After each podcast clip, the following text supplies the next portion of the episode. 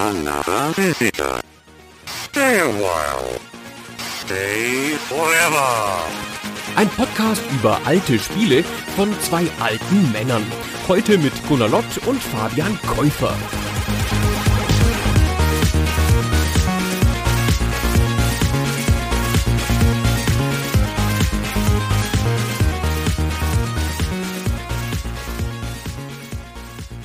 Fünf, vier, Three, two, one, go. Hallo Gunnar. Hey Fabian. Gunnar, wenn du dich mal zurückerinnerst ans Jahr 1995, also schon vor 27 Jahren, da bist du wahrscheinlich ja auch mit der damals neuen PlayStation in Berührung gekommen. Was sind denn so deine größten Erinnerungen, die du an diese frühe PlayStation-Zeit hast? Die ersten Stunden, glaube ich, mit der PlayStation sind Tomb Raider Stunden und Tomb Raider Tage. Hm, da hätte ich jetzt nicht mitgerechnet. Also in der Regel sagen Leute ja sowas wie Ridge Racer, diesen Polygon-Dinosaurier auf der Demo-Disc, den es gab. Das stimmt. ja. Ja, hatte ich schon wieder vergessen. Und ich glaube, eine Menge Leute, mich eingeschlossen, werden dir früher oder später auch Wipeout nennen. Das Spiel, das wir hier heute besprechen, es hat eines unserer Votings gewonnen. Das heißt, ihr da draußen habt euch das gewünscht, dass wir über diesen Titel sprechen. Und ich muss sagen, ich war auch angefixt von dem Spiel damals und ich glaube, wenn mich meine Erinnerung nicht trügt, dass ich noch überwältigter davon war als von Ridge Racer, was natürlich auch schon ein herausragendes Spiel war. Wir haben hier mal den zweiten Teil des Ridge Racer Revolution besprochen auf der PlayStation. Ganz großartige Reihe auch zu der Zeit. Aber Wipeout, das war echt nochmal was, was mich total gepackt und umgehauen hat. Ich war so ein bisschen immun. Ich habe das so locker nebenher ein bisschen gespielt. Aber ich bin so richtig eingestiegen in das Spielen erst mit dem Nachfolger dann Wipeout XL in den USA oder hier in Europa Wipeout 2097. Und den habe ich rauf und runter gespielt diese Erinnerungen, die man so hat, also diese ganz spezifischen Einzelsituationserinnerungen, so mit, ich sitze in einem dunklen Raum auf dem Teppich und vor mir ist die Playstation, zwischen mir und dem Fernseher sind so die Kabel von der Playstation und dem Gamepad. Und dann springt der verdammte Hund durchs Fenster in Resident Evil. Und ich weiß noch, was ich damals gedacht habe, als ich einen Meter aus dem Sitzen zurückgesprungen bin. Und ganz ähnliche Szenen und Gefühle verbinde ich mit dem Wipeout 2097. Im Dunkeln, die Musik super laut aufgedreht, richtig so in so einem Groove, nur ohne Drogen, in so einem Flow, in diesen Bildern und Farben und Soundgefühl. Das ist meine Erinnerung. Aber es setzt bei mir erst mit dem zweiten Teil ein. Aber wir reden hier heute ein bisschen über beide Teile, also über den ersten Teil, der die Serie etabliert hat und über den zweiten Teil, der schon vorweggenommen die Serie optimiert hat. Und da kommen sicher beide Erinnerungen ein bisschen zum Tragen. Bei mir ist es tatsächlich so, ich erinnere mich an diesen Adrenalinkick, den ich hatte bei Stellen, wo man sehr stark bergab oder bergauf gefahren ist und dann am besten noch so einen Riesensprung gemacht hat, weil sowas gibt es im Spiel ja auch an einigen Stellen. Und wie mich das damals ähm, begeistern konnte, sowas in 3D zu sehen, wo Strecken halt wirklich auch solche Höhenunterschiede hatten und in Kombination dann mit der Geschwindigkeit. Für mich hat dieser Generationswechsel von den 16-Bit-Pixel-Konsolen auf die PlayStation da so, so gut funktioniert in dieser Hinsicht von Anfang an. Da war das Wipeout echt ein überragend gut geeigneter Titel. Und wir können ja an dieser Stelle, bevor wir das immer so weit nach hinten schieben, für die drei Leute, die noch nie von Wipeout gehört haben oder gar nicht wissen, über was für eine Art von Spiel wir hier sprechen, das einmal erklären. Das ist ein Rennspiel, ein futuristisches Rennspiel. Ich scheue mich immer so ein bisschen vor dem Begriff des Future Racers. Ich weiß gar nicht, ob das eine offizielle Genrebezeichnung ist. Wie siehst du das? Wie würdest du das nennen? I, was für ein hässliches Wort, Future Racer. Wie nennst du das denn? Ich weiß nicht, aber es ist halt einfach ein Rennspiel. Ja. Ist F-Zero auch ein Future Racer? Ja, würde ich sagen. Ah, okay. Ich sag mal so, Leute, die zu F-Zero Future Racer sagen, dürfen auch gerne hier zu Future Racer sagen. Da beschwere ich mich nicht, ist alles gut. Wir befinden uns in Wipeout im Jahr 2052 und man fliegt in so ganz modernen Gleitern über im Wesentlichen sechs Strecken, die es gibt. Und es gibt noch eine siebte, wo wir später noch erklären, wie man die freischaltet. Man muss ein sehr, sehr guter Spieler dafür sein, damit einem das gelingt. Und zusätzlich zum reinen Fliegen gibt es auch noch ein ausgefeiltes Konzept rund um Items, die man einsammeln kann. Das war zu der Zeit natürlich auch schon nichts mehr richtig Neues. Also Nintendo hatte das in Mario Kart ja schon einige Jahre vorher gemacht, dass es da auch so ein Arsenal an verschiedenen Waffen gab. Das macht Wipeout auch und man ist immer mit sieben anderen Piloten auf den Strecken unterwegs und muss es immer unter die Top 3 schaffen, damit man im zentralen Championship-Modus des Spiels Spiels sich für die nächste Strecke qualifiziert. Es gibt dann auch ein übergeordnetes Punktesystem, also je nach Platzierung bekommt man verschiedene viele Punkte gut geschrieben und am Ende der sechs Strecken soll man idealerweise dann auf Platz eins stehen und das ist schwieriger als gedacht, würde ich sagen. ja, das war ganz schön schwierig beim Nochmalspielen mit den Reflexen, die doch ein bisschen schlechter sind als 27 Jahre zuvor. Du bist über den zentralen Punkt nonchalant hinweggegangen. Den müssen wir jetzt noch ein bisschen ausführen. Das ist kein Rennspiel, sondern ein Flugspiel, aber du bist trotzdem auf einer Strecke unterwegs. Wie du schon gesagt hast, also dieser Gleiter, der ist so wie so ein Hovercraft quasi, der schwebt ganz knapp über der Strecke und folgt auch dem Streckenverlauf. Also wenn die Strecke hochgeht, dann bleibt der im gleichen Abstand vom Boden. Und man kann auch nicht abheben oder so, nur in ganz geringem Maße kann man aber die Ausrichtung dieses Gleiters ein bisschen steuern. Also wenn du bremst, dann nimmt er die Nase ein bisschen nach oben und wenn er beschleunigt, nimmt die Nase ein bisschen nach unten, so wie so ein Flugzeug halt. Und beim Lenken, also beim Fahren durch Kurven, schwenkt der sehr stark auf die Seite, was sich halt super nach einem Flugzeug anfühlt. Und das ist der große Unterschied zu Ridge Racer und allen anderen Rennspielen, die das nicht so machen, ist, dass es sich wirklich nach einer anderen Art Fahrzeug anfühlt als Ridge Racer oder was weiß ich, Formel 1 oder sowas. Und es ist erstaunlich, wie gut das auch heute noch funktioniert. Ich meine, die Grafik ist natürlich heute nicht mehr so schön. Das ist ja ein Spiel der ersten PlayStation-Generation, wie du schon gesagt hast. Aber dieses Fahrgefühl, Fluggefühl ist noch voll da, finde ich. Das ist interessant, dass du das ansprichst und dass dir das auch aufgefallen ist, weil es ging mir ganz genauso. Also ich lobe gerne mal hier und dort das Spiel Wave Race vom N64 dafür, wie toll Nintendo es damals geschafft hat, das Fahren auf Wasser spürbar zu machen und glaubwürdig umzusetzen. Und das Gleiche wurde hier geschafft mit einem Flugspiel. Denn tatsächlich könnte man ja denken, okay, das ist nur eine visuell andere Art der Darstellung für ein Rennspiel, wo man ein Auto über Asphalt fährt. Und du hast dann hier halt keine Reifen, die sind einfach nicht sichtbar und ansonsten steuert sich das wohl genauso. Aber nein, du hast wirklich das Gefühl, hier schweben sehr stark motorisierte, leichte Vehikel in der Luft und du musst die durch diese kurvenreichen Strecken buxieren. Das ist total gut, wie sie das umgesetzt haben und wie das heute auch noch funktioniert. Allerdings, das muss ich auch gleich sagen, es ist eigentlich ein Spiel, wo du denkst, man müsste es analog steuern weil das Fliegen in der Luft und auch die feinen Bewegungen, die man machen muss, um eben bei der hohen Geschwindigkeit da nicht gegen die Wände zu hauen, das schreit geradezu danach, dass man das sehr exakt steuern müsste. Die Möglichkeit hast du natürlich von Haus aus damals nicht, weil das Spiel erscheint im September 1995 parallel zum Europa-Launch der PlayStation und es gibt nur diesen Standard ersten PlayStation-Controller, der nur ein digitales Steuerkreuz hat, weil man Analogsticks einfach noch gar nicht kennt zu der Zeit auf Konsolencontrollern. Das führt ja dann erst das Nintendo 64 ein.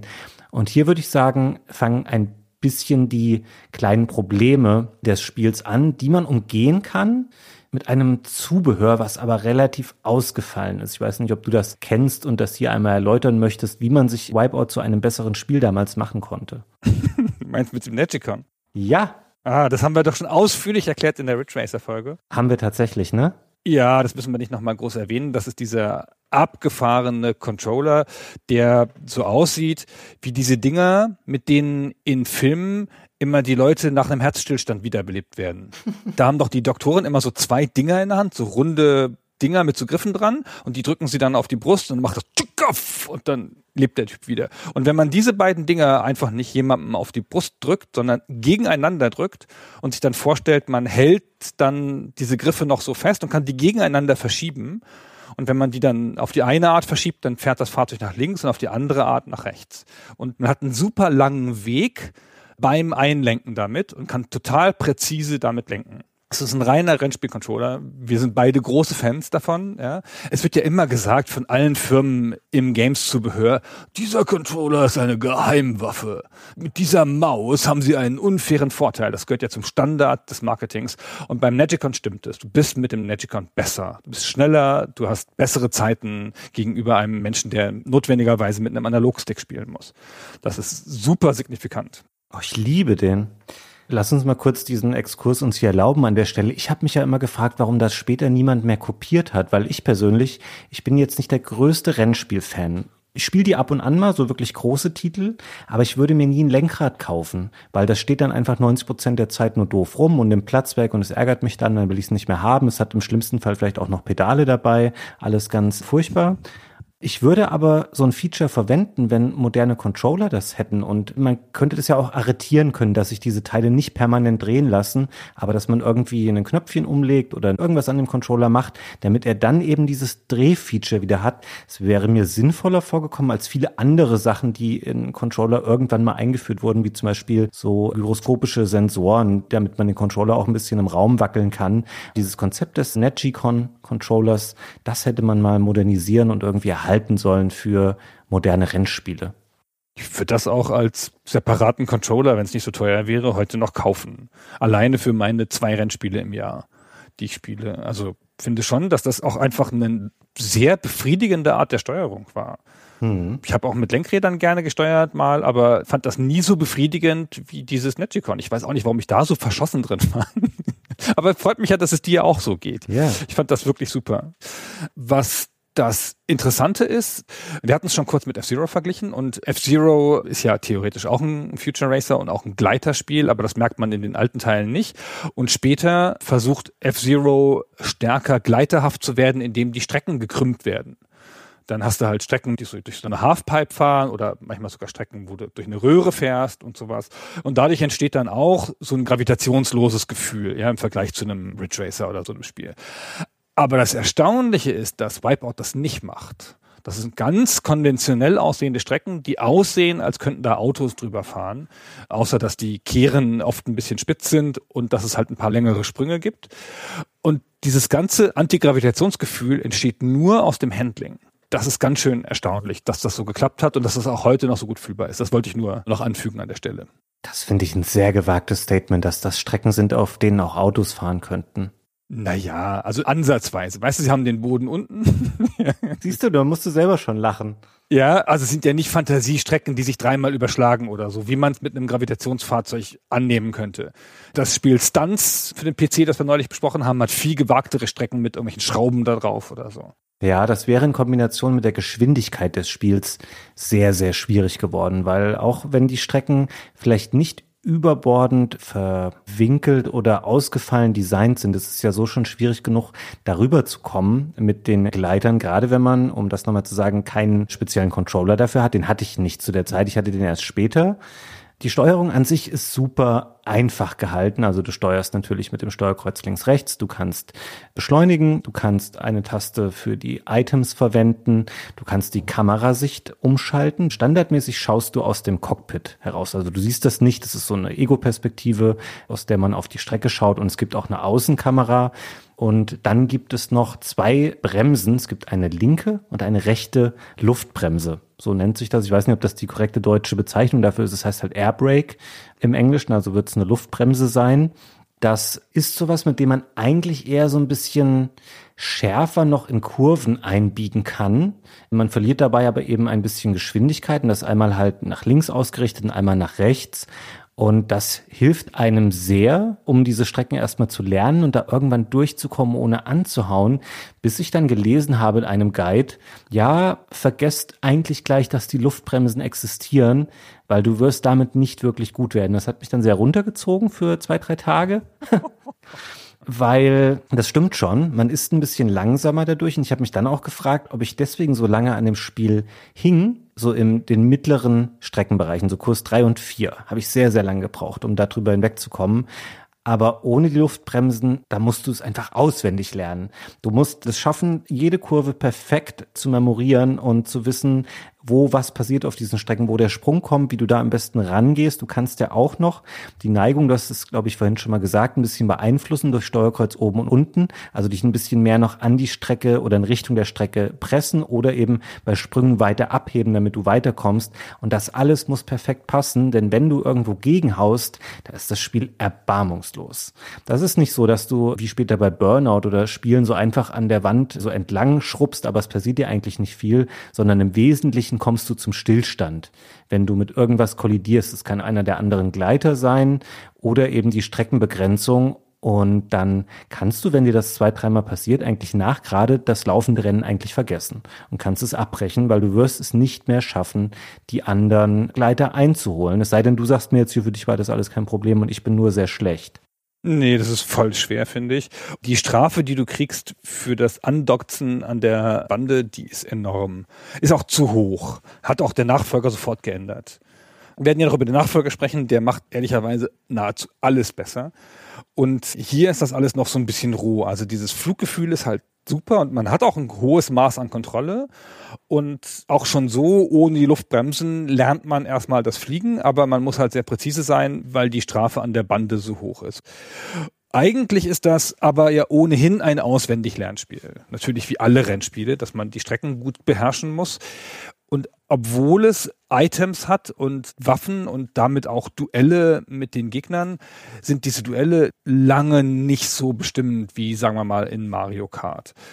Diese anderen sieben Gegner, die ziehen sich relativ bald, relativ weit auseinander. Du fährst selten in so einem Pulk. Also manchmal siehst du halt zwei Leute und dann fährst du da halt rein oder so. Und natürlich wird da auch mal geschossen. Aber eigentlich, wenn du gut fährst, ist das eigentlich das, was entscheidend ist. Ich finde, die Kämpfe machen es nicht so richtig aus.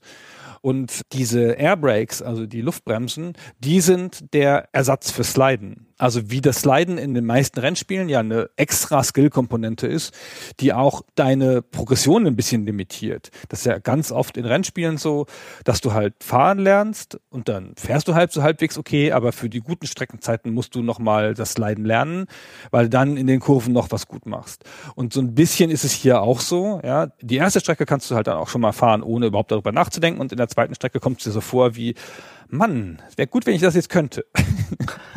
ja, und in der dritten, vierten immer noch stärker und so. Die Strecken werden dann zunehmend kurviger und mit engen Kehren, auch unrealistisch engen Kehren, ja, die man mit dem Auto so nicht fahren könnte. Und dann fängt es eigentlich an, dir abzuverlangen, dass du anfängst, diese Luftbremse zu beherrschen. Ich würde gerne nochmal unterstreichen, was du eben gesagt hast über das gegnerische Fahrerfeld und dass Kämpfe nicht so eine starke Rolle spielen. Da stimme ich dir zu. Also diese Items, es ist schön, dass es die gibt und die haben auch alle eine ganz klare Funktion. Wir können das an der Stelle, glaube ich, einmal kurz beschreiben, weil man muss da gar nicht so viele Worte zu verlieren. Das sind zwei verschiedene Arten von Raketen, also eine, die im Wesentlichen gerade ausfliegt und eine zielsuchende Variante, also sowas wie der grüne und der rote Schildkrötenpanzer von Mario Kart.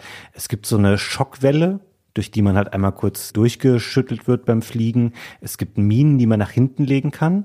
Es gibt einen Schutzschild, der für einige Sekunden einen quasi davor bewahrt, dass man angegriffen werden kann. Und es gibt einen Turbo, den man zünden kann, also sowas wie den Pilz von Mario Kart. Und das sind auch schon die Sachen, und die sind tatsächlich nicht so entscheidend. Es ist eher wichtig, dass man möglichst schnell am Anfang die ersten Leute mal so hinter sich lässt und das möglichst dann auch dauerhaft, was schwierig ist, weil ich finde, viele Rennspiele, gerade solche Rennspiele, wo du am Ende des Felds startest, sind so angelegt, dass du die ersten Leute ganz hinten überholst und dann ist das Spiel so programmiert, dass die sich damit arrangieren in einer gewissen Weise, dass sie sagen, okay, Spieler hat diese Herausforderung gemeistert und jetzt ist er nach vorne orientiert, um die übrigen Leute zu überholen. Aber hier ist das nicht so. Die wollen einfach nicht, dass du dann quasi vor ihnen bist. Du wirst die ganze Zeit dann auch munter von hinten weiter angegriffen und dann denkst du so, cool, ich habe es in der ersten von drei Runden geschafft, vielleicht auf Platz fünf zu kommen dann kann es dir aber auch passieren, dass du ein, zwei Mal abgeballert wirst und dann bist du zur Mitte von Runde zwei wieder auf Platz sieben und dann weißt du eigentlich schon, okay, das werde ich nicht mehr schaffen, auf Platz drei oder besser am Ende zu kommen. Also die KI ist hier sehr, in Anführungszeichen, ungesteuert durch sowas, was normalerweise so einen Gummibandeffekt bewirkt, also dass das Fahrerfeld irgendwie zusammengehalten wird, damit eine Spannung erzeugt wird. Und hier ist es oft auch so, du bist dann so ein bisschen gefühlt im Niemandsland unterwegs, wenn du so auf Platz 4, 5 liegst, weil du hast keine Übersicht über den Streckenverlauf. Du siehst das nur mal kurz in den Ladebildschirmen. Da kannst du sagen oder da kannst du sehen anhand einer schematischen Darstellung, wie die Strecke aussieht. Aber im Rennen, du weißt nicht, wo du bist und du weißt vor allem auch nicht, wo die Gegner sind. Die könnten 100 Meter vor dir sein, die könnten aber auch drei Kilometer schon weg sein.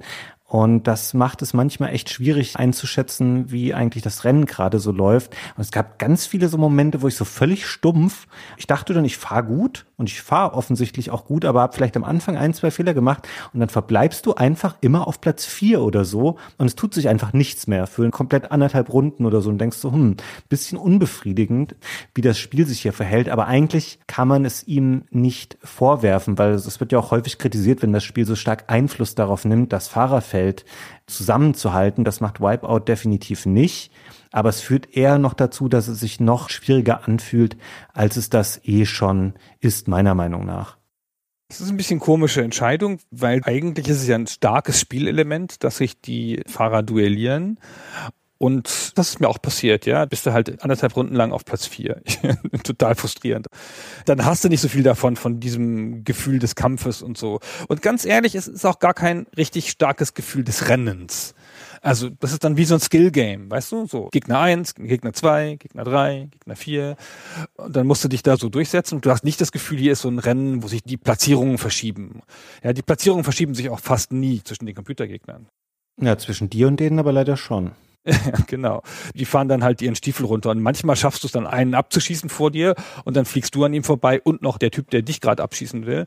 Aber eigentlich passiert das fast nie und es kommt ja auch nicht drauf an. Ja, es kommt ja nur drauf an, dass du unter die ersten drei kommst.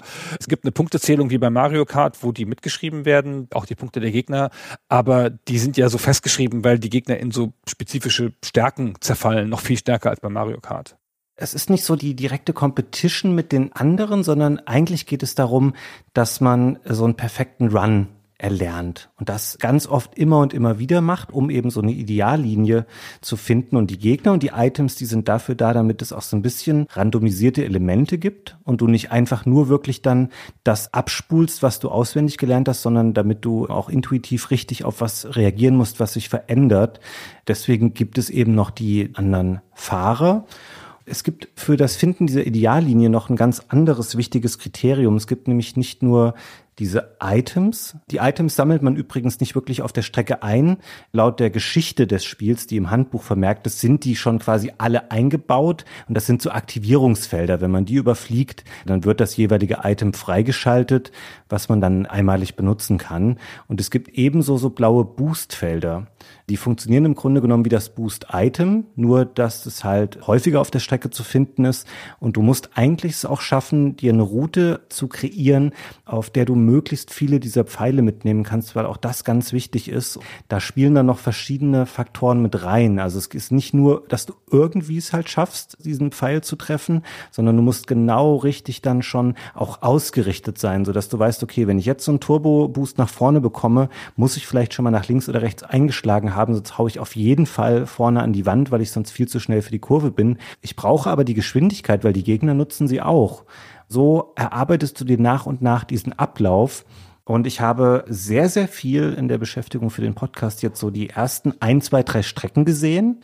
Und ab Strecke vier die Strecken eigentlich nie bis ich dann auf den Trichter kam und gedacht habe, na ja, für den Fall, dass du irgendwann mal so weit kommst, guck mal, ob du dir die nicht irgendwie anschauen kannst. Und es gibt dann eben auch noch Einzelrennen, die du machen kannst. Da kannst du die Strecken einfach direkt anwählen. Und es gibt auch einen Time Trial Modus, der auch eigentlich interessant ist, weil es gibt hier keine Gegner und auch keine Items abseits dieser Turbo Boosts. Das heißt, das ist sehr, sehr gut geeignet, um eben die Strecken zu lernen. Und darauf muss man Bock haben, so ein bisschen darin zu versinken, immer und immer wieder das das Gleiche von vorne zu machen und sich einfach einzuprägen, wie diese Strecken verlaufen. Also es ist tatsächlich nicht unbedingt so ein klassisches Rennspiel, sondern eher so ein, ja gut, es klingt auch ein bisschen negativ, wenn ich das jetzt sage, du lernst drei, vier Minuten was auswendig, aber du musst einfach sehr, sehr gut sein, um im ersten Wipeout bestehen zu können. Also das Balancing und eine frustfreie Spielerfahrung, das ist noch nicht so die Stärke vom ersten Teil. Genau, du hast es ja schon angedeutet. Der zweite Teil ist wesentlich einfacher. Der macht auch aus dieser Todesberührung der Mauer, die teilt er sozusagen auf. Du kannst jetzt im zweiten Teil, also in 2097, kannst du auch die Mauer anschrappen. ja, so dass sie halt an der lang kratzt. Da gibt's einfach noch eine Stufe, wo du sie schon berührt hast, aber noch so ein Warnsignal kriegst, so Achtung, noch ist es nicht so schlimm, deine Berührung. Wenn du jetzt weiter dahin kommst, dann haut's dich raus, aber du kannst dann auch so an den Wänden lang kratzen und das ist ganz befriedigend, so als Gefühl einfach. Ja, und das macht es aber auch nochmal wesentlich einfacher. Ich habe beim Neuspielen, bin ich beim ersten Wipeout, beim ersten Fahren auf der einfachsten Strecke mit dem einfachsten Flieger erstmal direkt auf dem siebten Platz gelandet. Und bei Wipeout 2097 habe ich direkt die erste Strecke gewonnen. In derselben Konstellation, auch mit dem einfachsten Fahrzeug und so.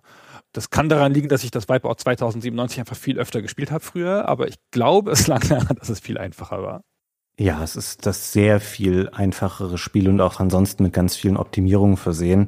Also beim ersten Wipeout, das richtet sich an Profis und ich vermute, dass ich auch deswegen das sehr präsent habe, so aus der PlayStation Zeit 95, weil wir einfach sehr oft die gleiche Strecke damals gespielt haben und ich wirklich mich an so manche Stellen noch erinnern konnte, auch genau wie die aussahen und da muss man einmal sagen, um diese Überleitung hier an der Stelle zu machen, finde die Strecken an sich sehr schön und sehr abwechslungsreich. Ich war ein bisschen überrascht jetzt beim Nachspielen. Ich hätte geschworen, dass das so eine Weltraum-Racing-League ist und man auf verschiedenen Planeten unterwegs ist, weil die Strecken auch so fremdartige Namen haben wie Altima 7 und Terramax und Corodera und Silverstream.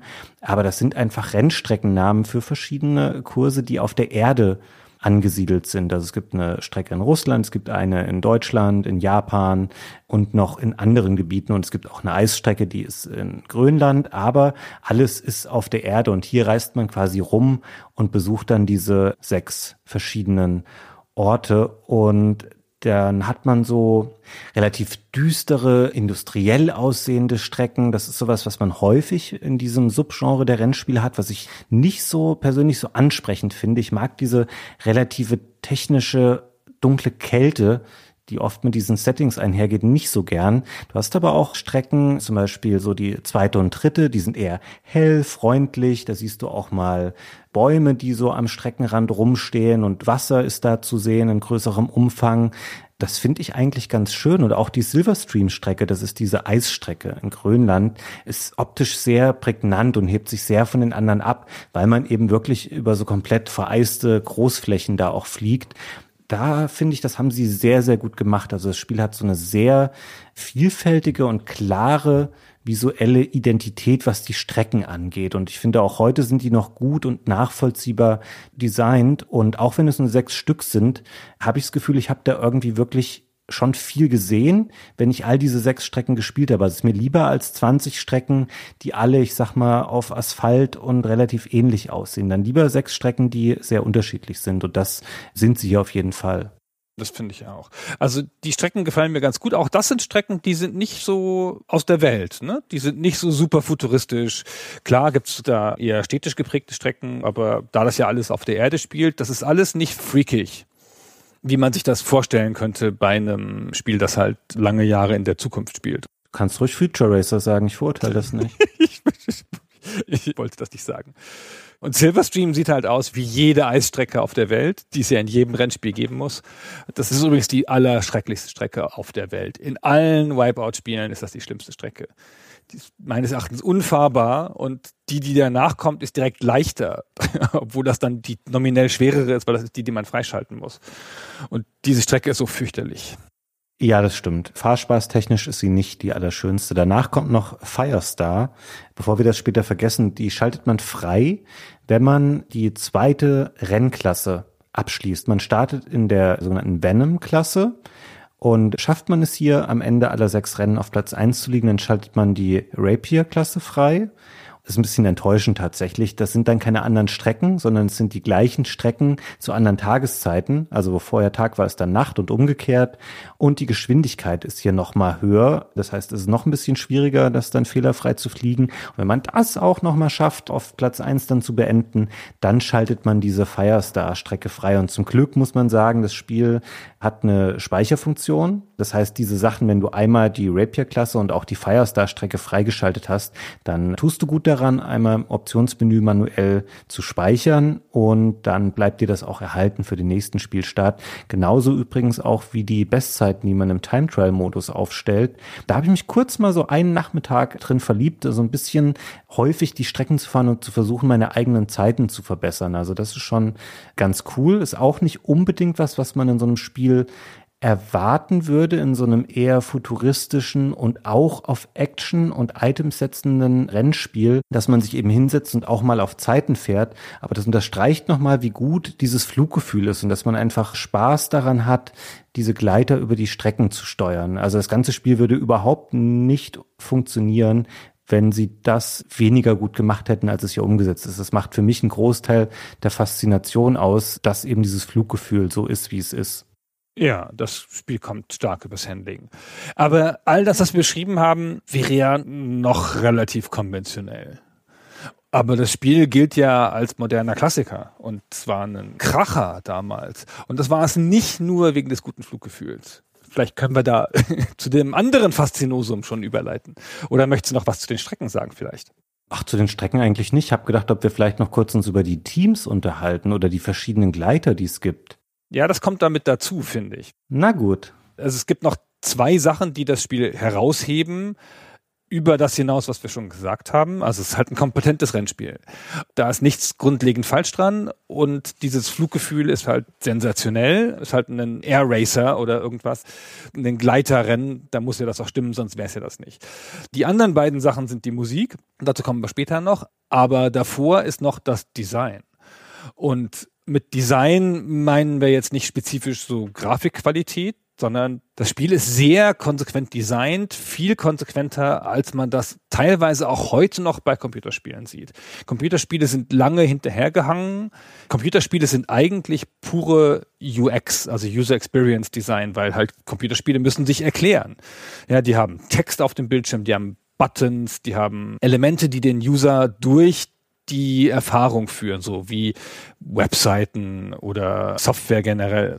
Während man in anderen Bereichen des Designs schon weiter war, haben viele Spiele das nicht so gut gemacht und sehen dann auch veraltet aus. Gerade frühe 3D-Spiele, die dann noch versucht haben, besondere Sperenzien zu machen.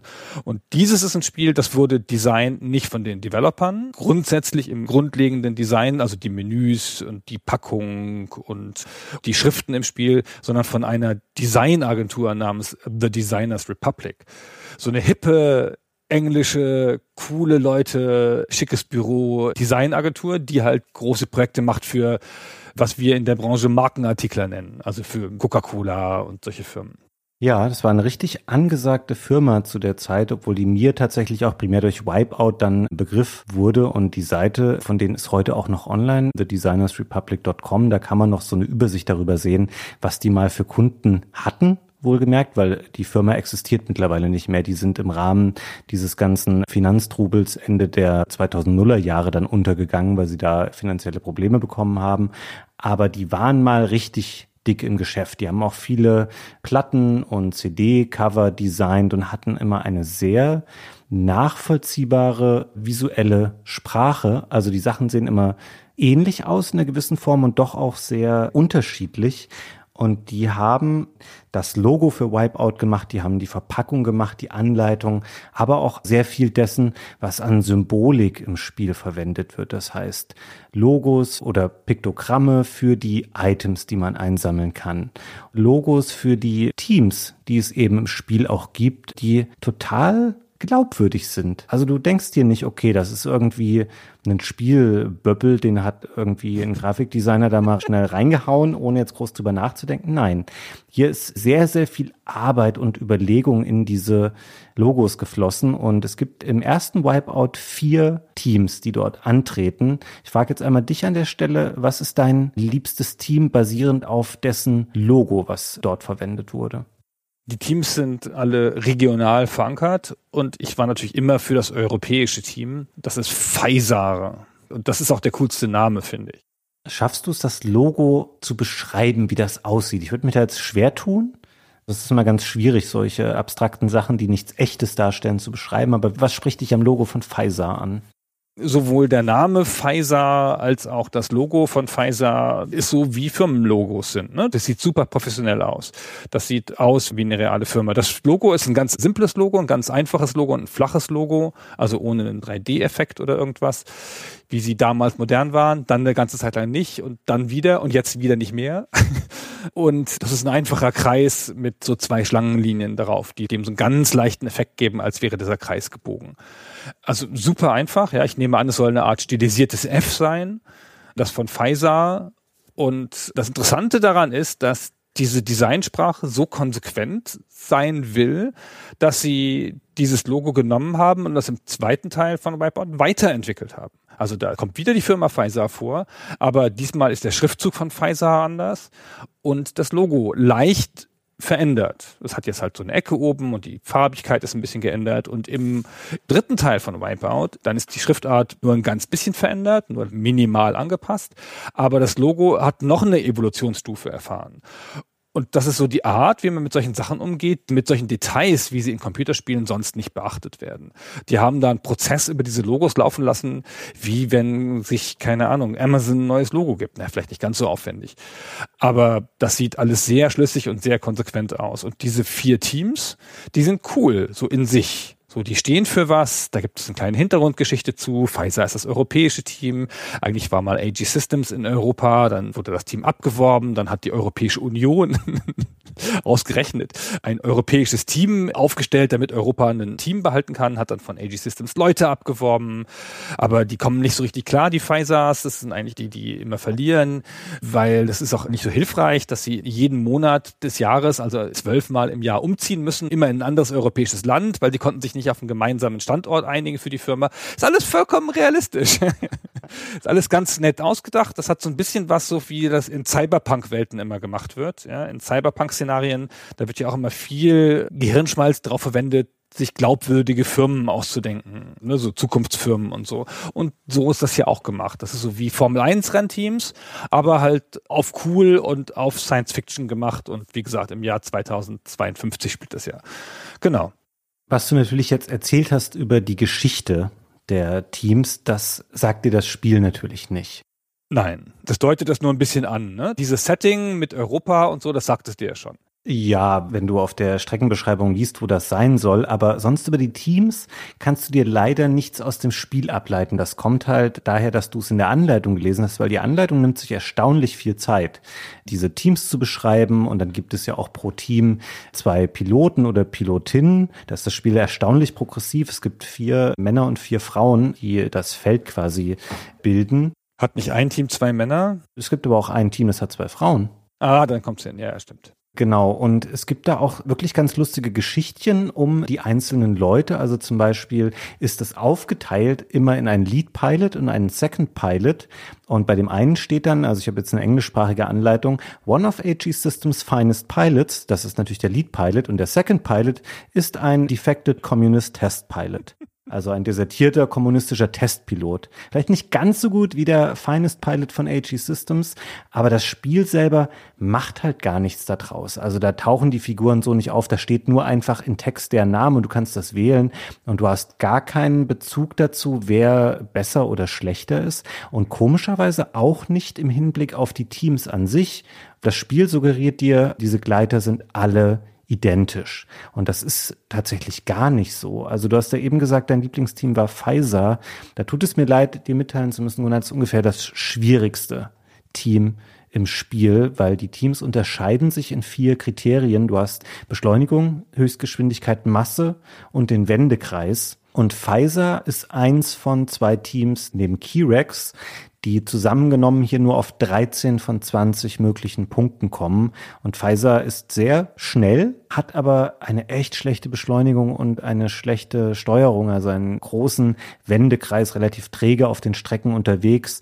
Die beiden anderen Teams, HE Systems und Oricom, Die haben insgesamt 15 von 20 Punkten und ich würde sagen, AG Systems ist so das einfachste Team ist auch das, was tatsächlich vorausgewählt ist, wenn du keine eigene Entscheidung triffst und ist auch das, wo ich am meisten mit geflogen bin. Hier ist die Beschleunigung am größten, weil du eher noch mal eine Chance hast, nach einem Crash oder einer Kollision noch mal loszufliegen. Bei Pfizer da dauert es sehr, sehr lange, bis du wieder Fahrt aufnimmst. Ja und nein. Also du hast das ein bisschen durcheinander gebracht, weil Pfizer ist schon das Team mit den wendigsten Fahrzeugen. Du hast da die Zahlen verwechselt von Pfizer und Kirex. Ah, du hast recht, ich habe die beiden durcheinander geworfen gerade. Dann entschuldige ich, dass das dein Lieblingsteam war. Genau. Und das ist aber auch ein klassisches Anfängerteam. Also AG Systems kann man am Anfang auch fahren, aber Pfizer ist eigentlich das Team, mit dem man fahren lernt. Das ist halt nicht schnell.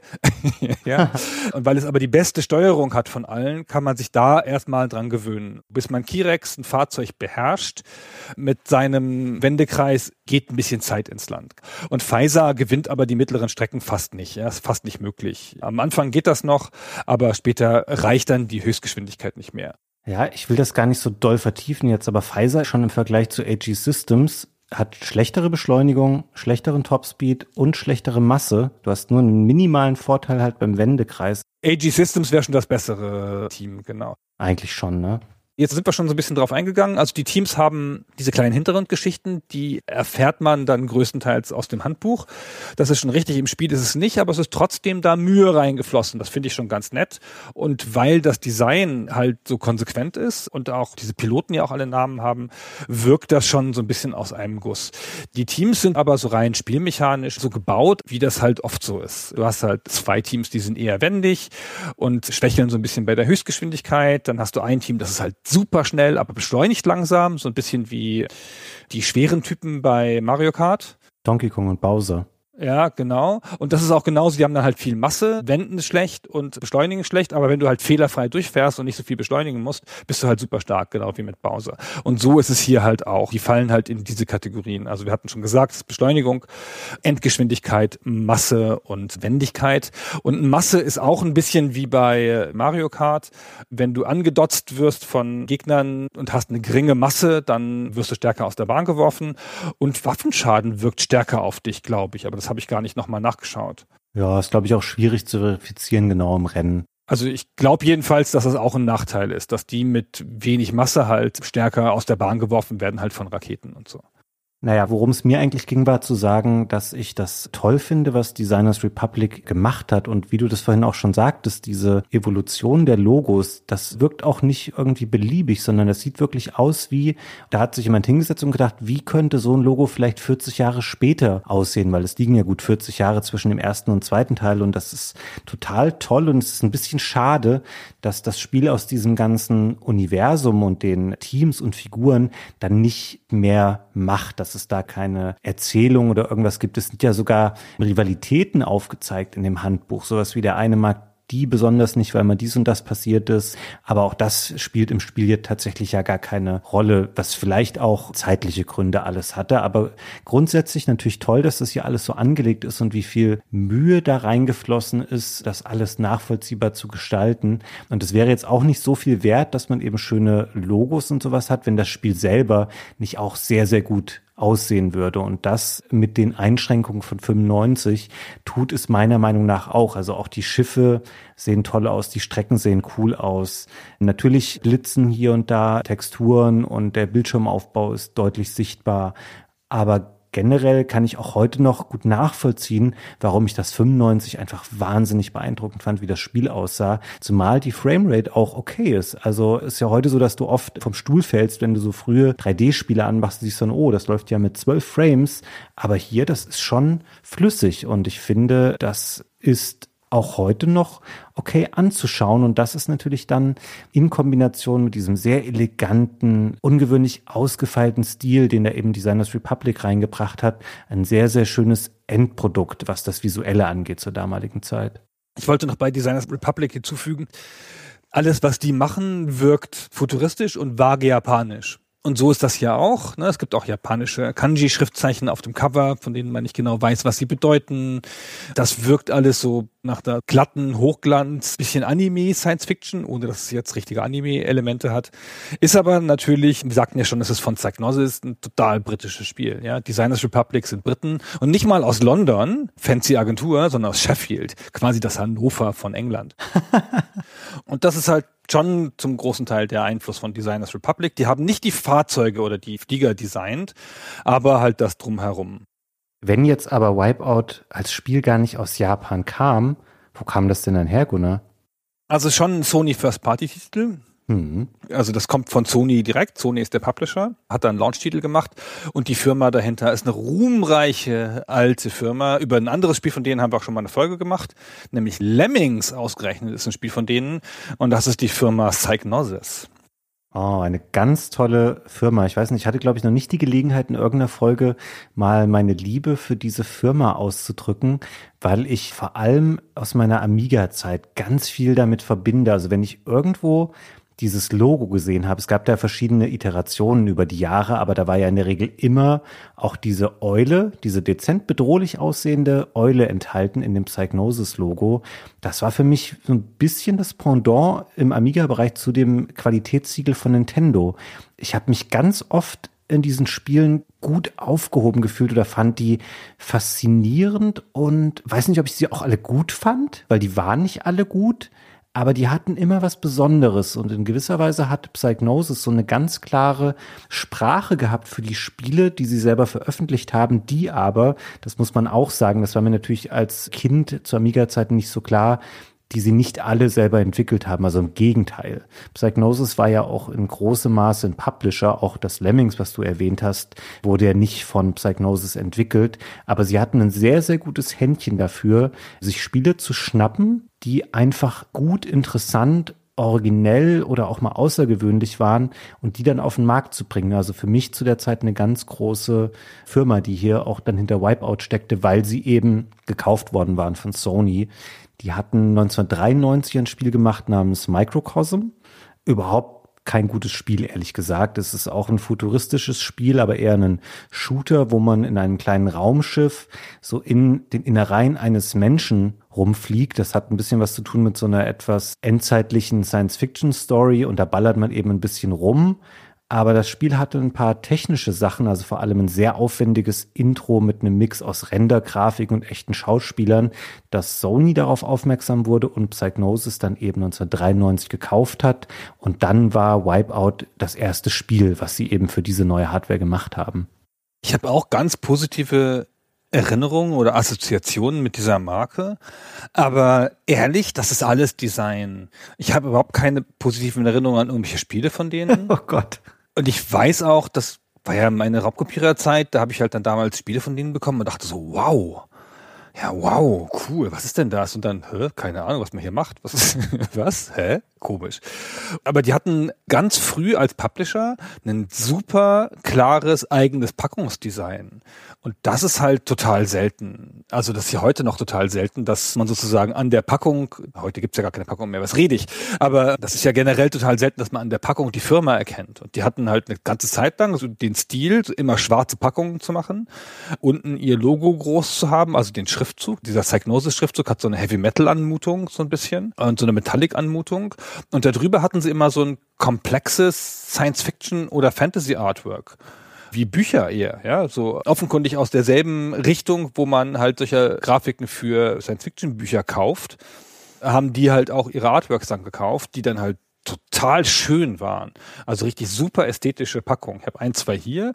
Es ist wirklich schöne Packungen und auch gut ausgestattet, wie das ja damals üblich war. Manchmal liegt noch Zeug drin und nicht nur so eine Anleitung und so. Also es war wirklich ein großes Gefühl von Wertigkeit. Die Spiele waren nicht so doll, aber die sahen immer super aus. Genau, du hast es schon ganz gut beschrieben, jetzt auch was die Verpackung angeht. Die haben das gut geschafft, das alles unter so einem bestimmten Design zu vereinen, diese Spiele. Ich kann mir auch vorstellen, dass die schon auch auf Spiele Einfluss genommen haben, die sie nicht selber entwickelt haben. Es gab ja zum Beispiel, ich erinnere mich dran, auf dem Amiga mochte ich gerne Agony. Ich weiß nicht, ob du das kennst. Das ist so ein Horizontalshooter aber eher mit so, ich sage jetzt mal, tierischen oder insektoiden Gegnern und man fliegt halt auch kein Raumschiff, sondern es ist eben eine Eule, die aussieht wie diese Psychnosis-Eule. Und ich weiß nicht, ob die Entwickler, die das Spiel gemacht haben, eigentlich im Sinn hatten, dass eine Eule quasi hier der Hauptcharakter des Spiels ist. Vielleicht. Man weiß es nicht. Man weiß es nicht. Also jedenfalls ist die Eule ist wirklich eins der coolsten Logos. Die haben die Eule in zwei Varianten gehabt. Einmal so seitwärts gezeigt, den ganzen Vogel und dann hinterher nur noch so stilisiert dieses Eulengesicht. Und das ist schon ganz schön besonders. Ja, ist eins der stärksten Logos, wie ich finde, aus meiner persönlichen Historie des Spielens, an die ich mich so erinnern kann. Das da und das von Firebird, auch eine englische Firma. Ganz kurz, wir müssen jetzt nicht episch auf deren Geschichte eingehen, aber ganz kurz. Die Firma wurde 1984 gegründet in Liverpool. Das ist mir erst bei der Recherche aufgefallen, dass wenn man aus Liverpool kommt, dass man dann ja ein Liverpudlian ist. Oh, oh Gott, das habe ich bestimmt falsch ausgesprochen. Kein Liverpooler, ja, sondern Liverpudlian. Das ist so ein bisschen so eine Firma, die wie so Phoenix aus der Asche entstanden ist. Da ist ein anderes Studio, ein anderer Entwickler und Publisher namens Imagine Software pleite gegangen und drei von deren Mitarbeitern, Ian Hetherington, Jonathan Ellis und David Lawson, sind dann da weggegangen vom sinkenden Schiff und haben dann Psychnosis gegründet. Und die haben sich dann in der Zeit dann relativ schnell auf den Amiga und den Atari ST versteift. Früh schon, als die beiden Plattformen noch nicht so stark waren und haben dann da relativ viele Spiele drauf gemacht und haben dann halt, wie wir eben schon gesagt haben, diesen eigenen Stil da entwickelt. Und 1993 wurden sie dann von Sony gekauft. Wahrscheinlich, wie du sagst, weil die so beeindruckt waren von Microcosm, aber natürlich auch, weil es eine Firma war mit ein bisschen Historie, ja, und einem großen weltweiten Erfolg, halt mit Lemmings und weil Sony einfach europäische Studios gesucht hat zu der Zeit, weil sie halt sich ein europäisches Studio-Setup zusammengestellt haben, um Titel für die PlayStation 1 zu machen. Und dann ist Psychnosis tatsächlich da tätig geworden, aber nicht mehr als Publisher, was sie ja waren eigentlich, sondern halt als Entwickler und hat dann eine ganze Weile für Sony Spiele entwickelt, alle dann eher in diesem Bereich, also dann auch Rennspiele, ein Formel 1 Spiel und ein Spiel namens Colony Wars, aber nie so richtig Superhits, außer den ersten beiden Wipeout-Spielen. Ja, ich glaube, Colony Wars und auch G-Police zum Beispiel, das waren schon Spiele, die damals auf jeden Fall für Aufsehen gesorgt haben. Aber G-Police war doch Schrott, oder nicht? Das habe ich doch gespielt, das weiß ich. Aber das sagst du doch über viele PlayStation 1 Spiele jetzt so, wenn du da heute nochmal drauf schaust. Aber damals war das schon ein Spiel, was groß und wichtig war. Ich erinnere mich, dass die Spiele auf jeden Fall viel Aufmerksamkeit bekommen haben. Ja, das kann sein. Klar, es hat schon seinen Grund, warum die meisten dieser Serien eben über kurz oder lang verschwunden sind, die Psychnosis zu der Zeit für die PlayStation dann gemacht hat. In dem Jahr, als Wipeout erschien, immer noch die von dir genannten Hetherington und Alice waren immer noch die Chefs bei Psychnosis. Kreativ für das Spiel vor allem entscheidend war aber ein Mann namens Nick Burcombe. Es war der Game Designer, noch nicht so lange zu der Zeit bei Psychnosis. Also wenn man sich da mal so seine Werke anschaut, an denen er gearbeitet hat, dann kann er erst so um 1990 rum dazugekommen sein. Er wird vorher nur mal als Beta-Tester genannt für ein Spiel aus den späten 80ern. Und dann hat er eben schon bis zu Wipeout an ein paar Spielen mitgearbeitet, also zum Beispiel an so Sachen wie Nova Storm oder eben auch dem Microcosm, was wir eben schon genannt hatten. Und er selber hat mir erzählt, dass die Idee zu Wipeout im Wesentlichen aus zwei Ereignissen heraus entstanden ist. Zum einen hat er auch gerne Mario Kart gespielt und ist aber irgendwann dazu übergegangen, weil er nicht mehr so Lust auf diese typische Nintendo-Melodien hatte. Dann hat er das Spiel einfach den Ton abgestellt und hat elektronische Musik, die er gerne mochte, dazu laufen lassen. Das war eher so seine Musik, in der er sich wiedergefunden hat. Und dann hat er mal berichtet, es hätte einen legendären Pubabend gegeben mit einem Mann namens Jim Bowers. Das war ein Grafikdesigner bei Psychnosis und der hatte wohl so ein paar Skizzen dabei von Raumschiffen oder Gleitern, die er mal für ein älteres Spiel gemacht hatte von Psychnosis. Und daraus ist dann im Endeffekt die Idee entstanden, so ein futuristisches Rennspiel machen zu wollen. Und für das hatten sie gar nicht so lange Zeit. Also diese besagte Ideenfindung ist wohl erst 1994 passiert und dann haben sie im Wesentlichen in einem Jahr dieses Spiel zusammengezimmert, was natürlich auch damit einherging, dass sie sich zum einen mit Designers Republic zusammenfinden mussten, für das, was wir schon beschrieben haben, und weil sie natürlich auch rausgegangen sind und geguckt haben, was könnte denn eigentlich für Wipeout, für den Zeitgeist, den wir so Mitte der 90er haben, eine passende Musik sein, weil auch da wollten sie was machen, was zu der Zeit nicht Standard war. Sie haben keine eigene Musik dafür geschrieben, sondern sie haben geschaut, was sind passende Künstler, die wir verpflichten können oder von denen wir Musik lizenzieren können, um sie im Spiel zu verwenden. Und auch das ist natürlich eins der Elemente, die Wipeout so groß gemacht hat und die so ein bisschen zu dem Kultstatus des Spiels beigetragen haben. Ich muss sagen, es ist nie so meine Art von Musik gewesen, die ich jetzt privat gehört hätte. Ich kannte vielleicht noch vom Namen her am ehesten die Chemical Brothers. Die sind hier mit einem Song auf dem Soundtrack vertreten. Den können wir uns eigentlich mal eben kurz ein bisschen anhören.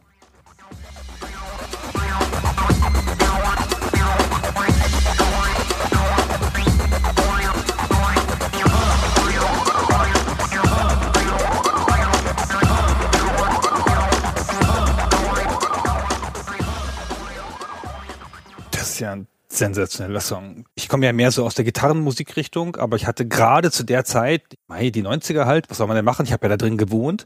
In den 90ern hatte ich gerade so eine Phase, wo ich das so mochte. Das ist so Techno vielleicht im weitesten Sinne. Ich bin echt mit dieser Musikrichtung immer nicht so Trance, würde ich sagen. So mit Anteilen von Ambient drin und so bei den meisten Sachen. Aber das Besondere ist hier, dass es lizenzierte Musik ist. Das sind Songs. Also die auch so in der Disco laufen. Phil Harrison, der Sony-Chef, hat das mal in der Retrospektive so gesagt. Es sei jetzt nicht das erste Spiel der Welt gewesen, das lizenzierte Musik gehabt hätte, aber das war das erste, das es in einer authentischen und coolen Art gemacht hat. Und das passt da schon ganz gut rein. Du kannst halt die Tracks auch frei auswählen dann im Spiel. Aber es ist noch nicht super konsequent. Es sind ja nur drei Tracks in der normalen Version. Nämlich einer von Left Field und einer von den Chemical Brothers und einer von Orbital. Und der von Orbital ist auch spezifisch dafür gemixt oder geschrieben, glaube ich sogar, für Wipeout. Und die restlichen Tracks sind von Cold Storage. Und Cold Storage ist Tim Wright. Das ist ihr Inhouse-Musiker. Also ist doch dann interne Musik erstmal noch. Ich habe eben schon auf die Zunge gebissen, als ich das gesagt habe, dass sie das alles lizenziert haben. Das haben sie so ein bisschen vermauschelt halt. In der Kommunikation wurde das eher so dargestellt, als hätte das eben ein Künstler namens Cold Storage gemacht, aber tatsächlich, das war schon Psychnosis Mitarbeiter. Sie hätten wohl gerne auch The Prodigy gehabt, die war natürlich auch super angesagt damals, die hätte ich auch gekannt, aber da ließ sich wohl keine Einigung darüber erzielen, von denen einen Track im Spiel zu verwenden. Aber sei es drum, weil ich finde für mich persönlich, der ich jetzt aber auch in dieser Musikrichtung nicht die allergrößte Kenntnis habe, mir ist jetzt nicht aufgefallen, dass die Musikstücke, die von Cold Storage kamen, qualitativ abgefallen wären. Das sind auch sehr starke, treibende, kraftvolle Tracks, die man hier einfach hört. Und das trägt so viel bei zu der Gesamtwirkung, die dieses Spiel hat, gerade auch in Kombination mit dem Setting, mit dem Design Design, was Designers Republic geprägt hat. Da kommt hier einfach sehr viel zusammen, was ein sehr ungewöhnliches Gesamtergebnis ergibt und was sich natürlich auch sehr abhebt von dem, was man vorher vor allem im Konsolenbereich hauptsächlich kannte. Klar, es gab ja auch vorher schon CD-Konsolen und sowas und zwar jetzt nicht neu, da mal Musik in CD-Qualität zu haben, aber oft waren das eben Sachen, die so gimmickhaft oben drauf geschraubt wurden, aber hier wurde ein sehr stimmiges Gesamtwerk gebaut aus allen Komponenten, die so einen sehr zukunftsorientierten Charme einfach hatten und aus Wipeout wirklich eine neue Art von Spiel gemacht haben, wo man wusste, okay, hier bricht jetzt gerade mit der PlayStation und meinetwegen auch dem Saturn eine neue Generation an, die Videospiele und Konsolenspielen in eine neue Richtung verschieben wird. Es war halt wahnsinnig auf den Punkt. Mhm. In diesem futuristisch anmutenden Spiel war das ein futuristisch klingender Soundtrack, der aber gleichzeitig spot on ins Jahr 95 gepasst hat. Also der das Jahr 95 genau abgeholt hat. Das war halt super. Das war gerade angesagt, hat gerade voll gepasst.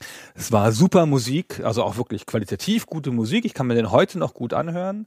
Und es war ja auch noch sensationell für die Zeit. Es war eine CD. Auch das ist ja noch ungewöhnlich. Die CD von Wipeout, die PlayStation-CD, mit der man das Spiel abspielt, das ist eine Redbook-CD. Wenn du die in CD-Spieler legst, kannst du den ersten Track überspringen und dann läuft das im CD-Spieler. Ich habe die den ganzen Tag laufen gehabt damals im Spieleladen. also ich habe immer die aus der Verleihpackung genommen und die dann halt im Hintergrund laufen lassen. Das war super. Ich bin voll vertraut mit, mit der ganzen Musik. Und man muss auch bedenken, dass der Gedanke, so eine Art Soundtrack für ein Spiel zu haben, der auch mal einen Song hat, ja, oder ein richtiges Stück, das war damals noch viel ungewöhnlicher als heute. Also viele Spiele hatten, wie du schon gesagt hast, so ein bisschen gimmickhafte Musik. Viele Spiele hatten natürlich schon irgendwie so Game-musikhafte Sachen. Mit der CD kam auch die große Phase der Sachen, wo man sich halt dann stark an Filme angelehnt hat. Ein deutscher Musiker für Games hat mir mal irgendwann erzählt, also es war schon in den 2000ern, ein bisschen später, meinte, weißt du, die Leute kommen da halt rein mit ihrem Game und dann sagen sie halt, mach so wie Gladiator. Und er so, ja, hm, ich habe hier wieder eine vulgarisierte Form von Gladiator. Ist es das, was sie wollen? Ganz viel Spielemusik ist auch derivativ zum Film, weil man halt da den Film nachgeahmt hat. Und dies hier war wirklich frisch, das war originell und das war auch auf seine Art mutig. Und Sony hat dann auch, ich meine, Sony ist ja auch eine Musikfirma, er hat dann auch dazu eine CD rausgebracht, also eine CD-Edition, die man ganz normal im Laden kaufen konnte wie eine Musik-CD. Die war dann allerdings ohne die Stücke von Cold Storage zwölf Stücke oder so, wo dann halt eigentlich nur die drei lizenzierten Stücke, die im Spiel vorkommen, aus dem Spiel sind und ich glaube ein Stück von Cold Storage ist noch dabei oder so. Und ansonsten waren da noch andere Stücke einfach, die mit dem Spiel nichts zu tun hatten, aber die so ein bisschen auch so dasselbe Feeling atmeten. Und die ganze Werbung von Sony wirkte natürlich dann auch in diese ganze Richtung. Aber dazu kommen wir vielleicht gleich noch. Ich wollte auch so ein bisschen jetzt gerade hinleiten. An sich war das gar nicht so dumm von Sony, dass sie das mit dieser separaten Audio-CD gemacht haben, auch wenn die Musik nicht nur aus dem Spiel stammte. Aber sie haben gleich versucht, zusätzlich zur PlayStation auch Wipeout zu so einer Art eigener Brand zu machen. Zu irgendwas, was du irgendwo hinstellen kannst oder auf einem Festival platzieren oder in einem Club irgendwo hinbappen. Und dann denken die Leute, ach cool, das ist dieses neue, heiße, futuristische Rennspiel, was natürlich eine ganz andere Anmutung dadurch hatte, als viele Sachen, die vorher jetzt, ich sag mal, von Sega oder Nintendo kamen und ganz klar auf eine jüngere Zielgruppe ausgerichtet waren. Also Wipeout hatte den Vorteil, dass durch alle Komponenten, die es hatte, gerade im audiovisuellen Bereich, das war einfach uneingeschränkt ein cooles Produkt. Und das hat Sony auf jeden Fall zu nutzen gewusst an dieser Stelle und hat eben, was du jetzt, glaube ich, auch nochmal beschreiben wolltest, in eine ganz originelle Werbekampagne gemündet, die es gab zum Spiel. Sony hat dann halt auch bei der Werbung drauf gesetzt, da cool zu sein, dass es halt nicht klassische Spielewerbung ist, wo man dann halt auch auf Screenshots setzt und solche Sachen, sondern sie wollten halt cool sein. Und die Zeitschriftenanzeigen dazu zeigten dann halt auch Menschen in Clubsituationen auch. Eine typische Anzeige, die in Deutschland lief. Wir blenden die auch ein in den Chaptermarks. Die lohnt es sich vielleicht zu beschreiben, weil sie so anders ist als alle andere Spielewerbung. Also die trägt das Logo oben und direkt unter dem Logo stehen die drei lizenzierten Bands ja, Orbital, Left Field, The Chemical Brothers und da darunter ganz klein, dass der Soundtrack demnächst bei Sony Music ist. Dann stehen halt da zwei Zitate aus Spielezeitschriften, naja, das ist ja üblich. Und der ganze Rest der Seite ist, da liegt eine schöne junge Frau, liegt da so quer hingestreckt. Also gritty, ihr Shirt ist aufgerissen und sieht nicht irgendwie gewalttätig aus. Es sieht eher so aus wie im Club nach dem Tanzen zusammengebrochen, finde ich. Und auf dem T-Shirt ist ein Piktogramm aus dem Spiel und so, das spielt er nochmal drauf an. Und das ist so ganz anders, ist eher wie eine Anzeige für Mode oder für irgendein gewagtes Parfum oder so. Und es gibt gar keinen Hinweis darauf, dass das ein Spiel ist. Wenn man nicht das PlayStation-Logo oben erkennt und die Spielezeitschriften. Mehr nicht. Und die Spielezeitschriften-Zitate sind auch sowas wie umwerfend. 89 Prozent, mehr nicht. Ja, also es könnte auch Musik sein, die da beworben wird. Also ein ganz anderer Ansatz. Also eher so, dass Leute sich deswegen eine Playstation kaufen sollen, um an dieser Coolness teilhaben zu können, als andersrum. Es gab gleichzeitig noch eine Anzeigenkampagne für die Handelsmagazine, also für die Magazine, die sich an den Computerspielehandel wenden. Und die ist voll konventionell. Da geht es um technische Features, die zeigen Screenshots, die zeigen auch so die Ikonografie des Spiels, aber die ist ganz anders. Und da sieht man sehr deutlich, dass sie genau wussten, was sie da vorgehabt haben.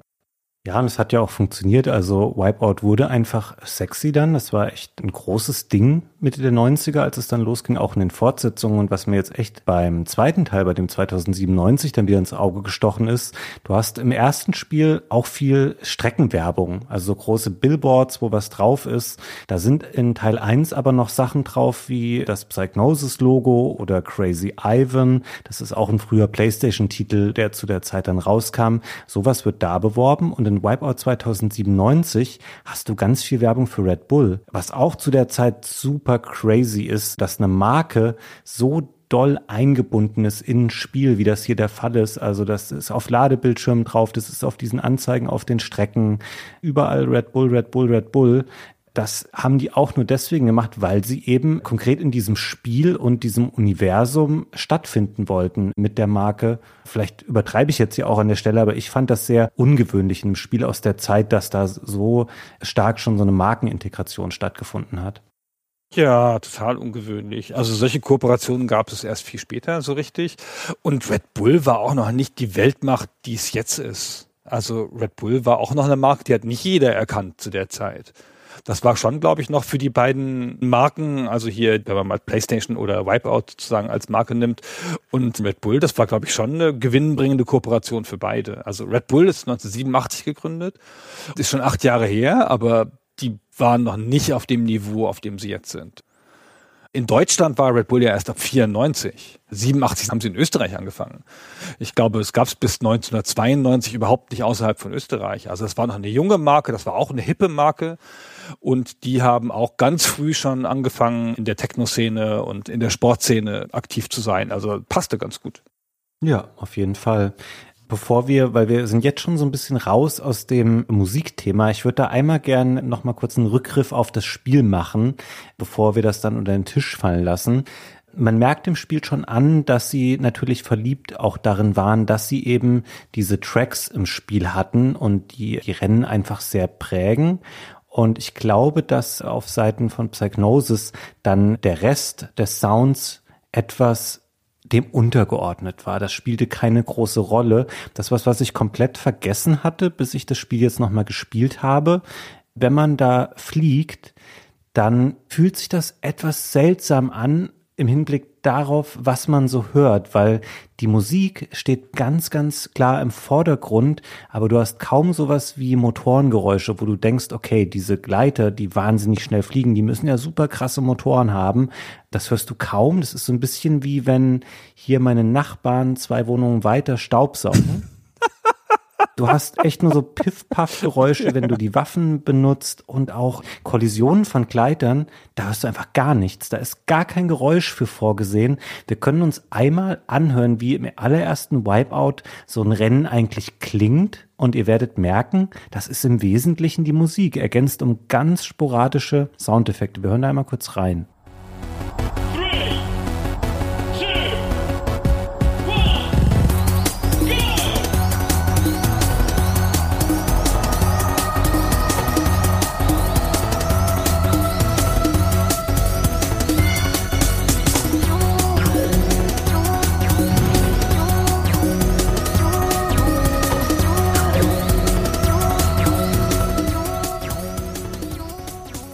Ja, das stimmt. Das ist auch ziemlich in den Hintergrund gemischt. Wie in den meisten Spielen kannst du es ja separat steuern, ne? Also kannst du die Lautstärken für die Effekte und die Musik steuern.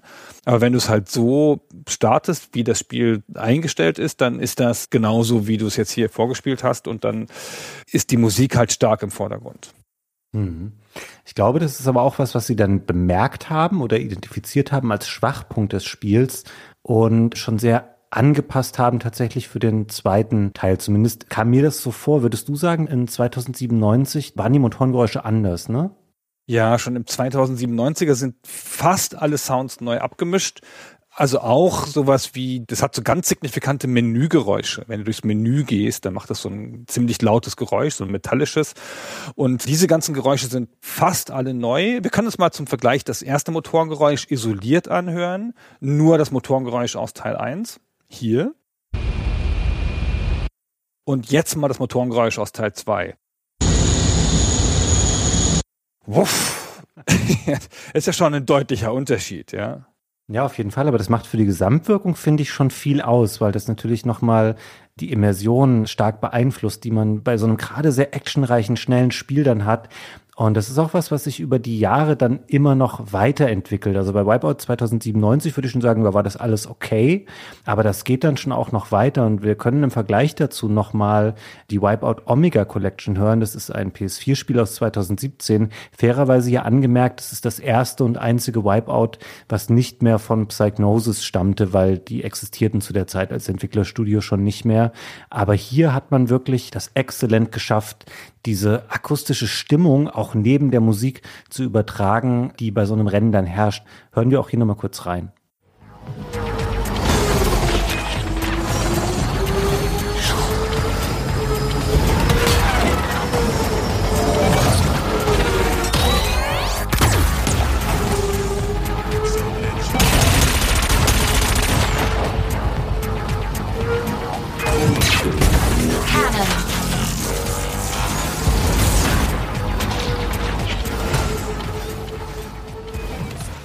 Das klingt sehr super.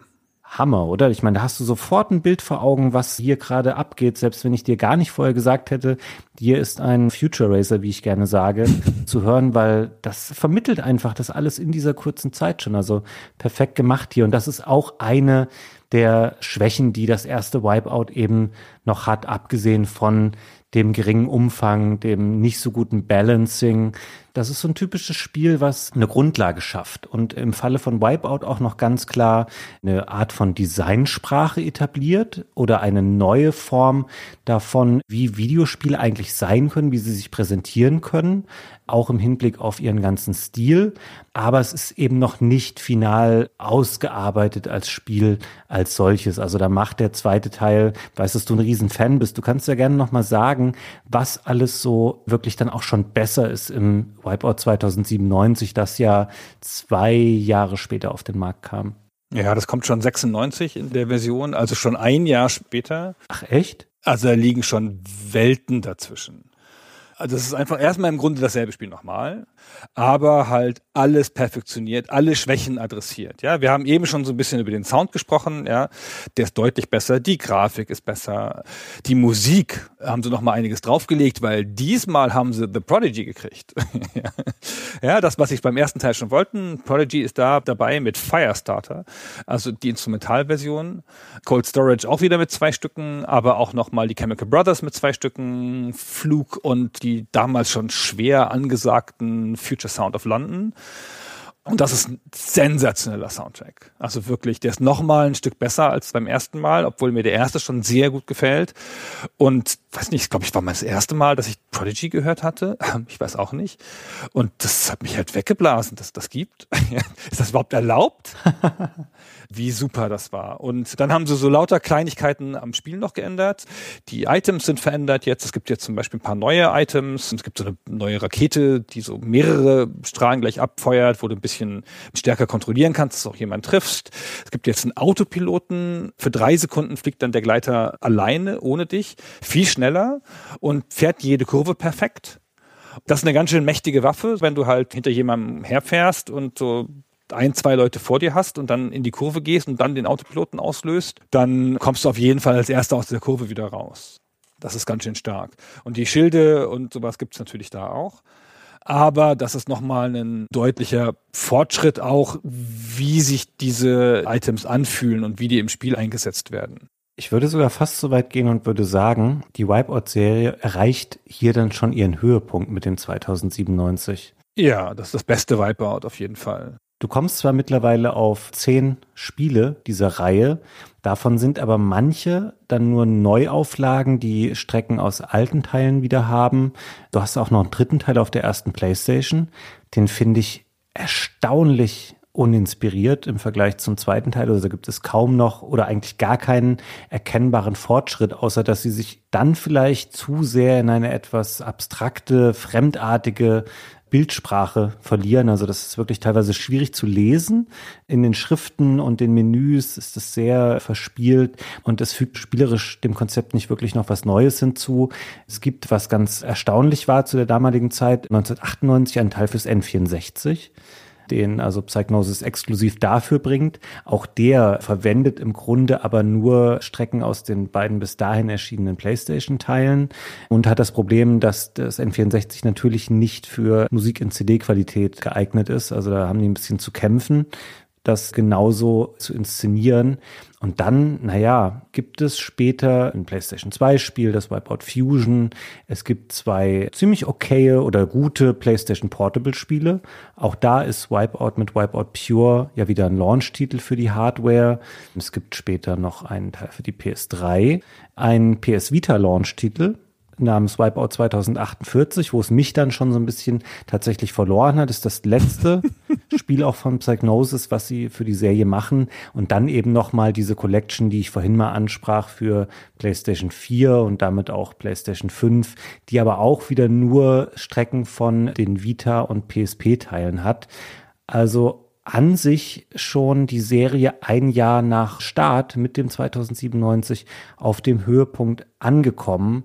Komischerweise, aber vielleicht ist das auch so ein Genre, wo du wenig Spielraum hast für inhaltliche Evolution. Und da haben sie ja wirklich auch dann nie so viel dran gemacht. Ich meine, das ist halt immer ein Rennspiel mit einer Handvoll Items geblieben.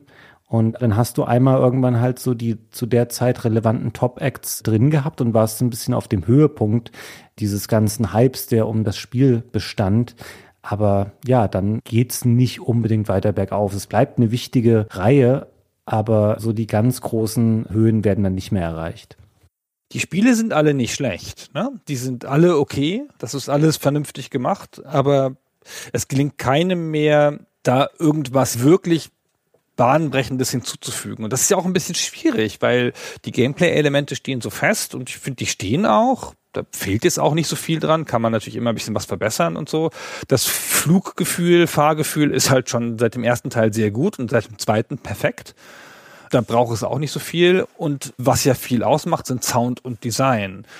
Und das ist halt ja ganz stark hier verankert in einer Dekade, also in der Mitte der 90er. Und das kann man ja nicht dann noch stärker in die 90er bringen. Das heißt, da muss man es halt neu erfinden. Und das hat Wipeout Pure ja auch versucht. Das kam halt 2005 dann und hat dann versucht, dem einen anderen Look zu geben. Auch dann eher das, wie es 2005 ausgesehen hat. So sleek und hell und weiß und so Apple-mäßig so ein bisschen, also ganz bisschen so. Und ist dann aber halt davon auch weit weggegangen von dem ursprünglichen. Und da ist dann halt ein bisschen schwer zu sagen, was macht das denn aus? Ja, und das ist halt dann aber auch ein Design gewesen, das war dann 2005 natürlich angemessen für die Zeit, aber nicht so emotional aufgeladen wie das, was sie 1995 und 96 gemacht haben.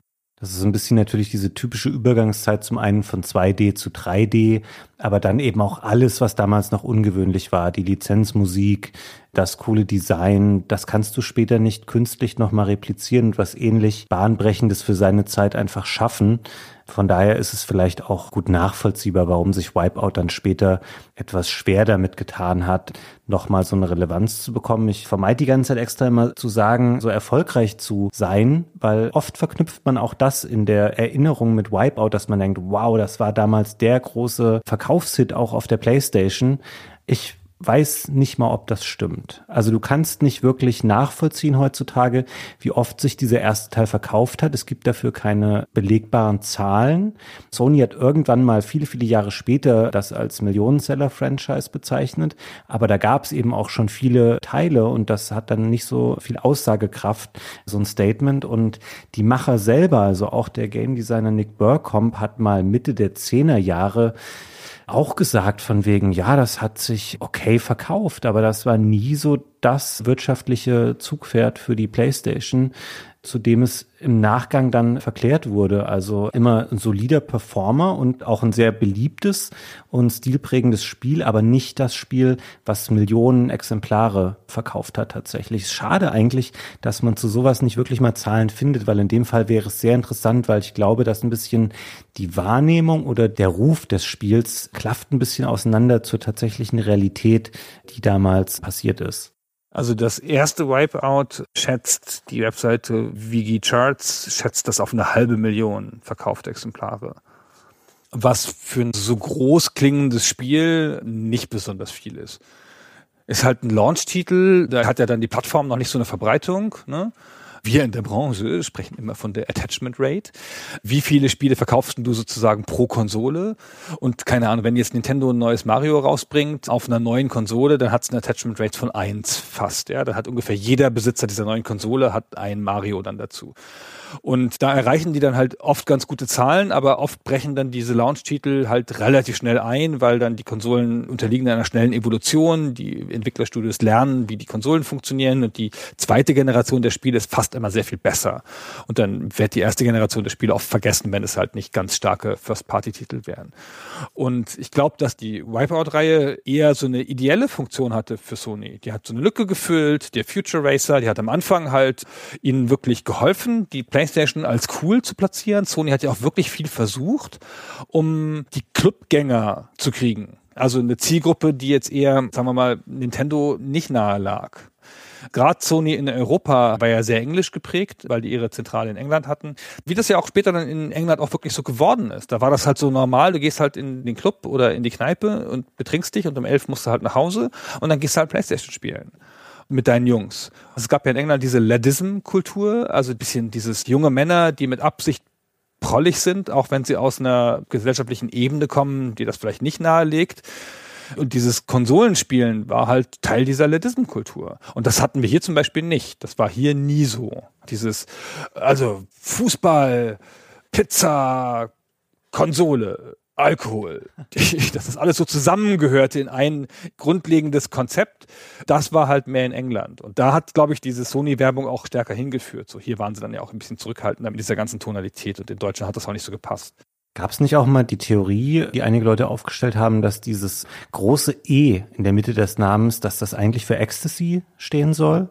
Also das habe ich zumindest mal gelesen, dass viele Leute das annahmen. Ja, wegen der Clubkultur, genau. Also das Wipeout wird ja so stilistisch lustig geschrieben, weil das sind alles Kleinbuchstaben, so ganz futuristische mit dem großen E, genau. Also das stimmt wohl nicht, aber hat das nicht einer der Entwickler sogar so lustig angedeutet? Ja, also die offizielle Aussage dazu ist, die haben das groß gemacht, weil der Font das anders nicht erlaubt hätte. Weil es ist so ein bisschen eine dicke Schrift und da hättest du kein kleines E da reinbekommen. Deswegen mussten sie das groß machen an der Stelle. Ich finde das ja immer furchtbar, wenn so einzelne Buchstaben in Spielenamen hervorgehoben sind.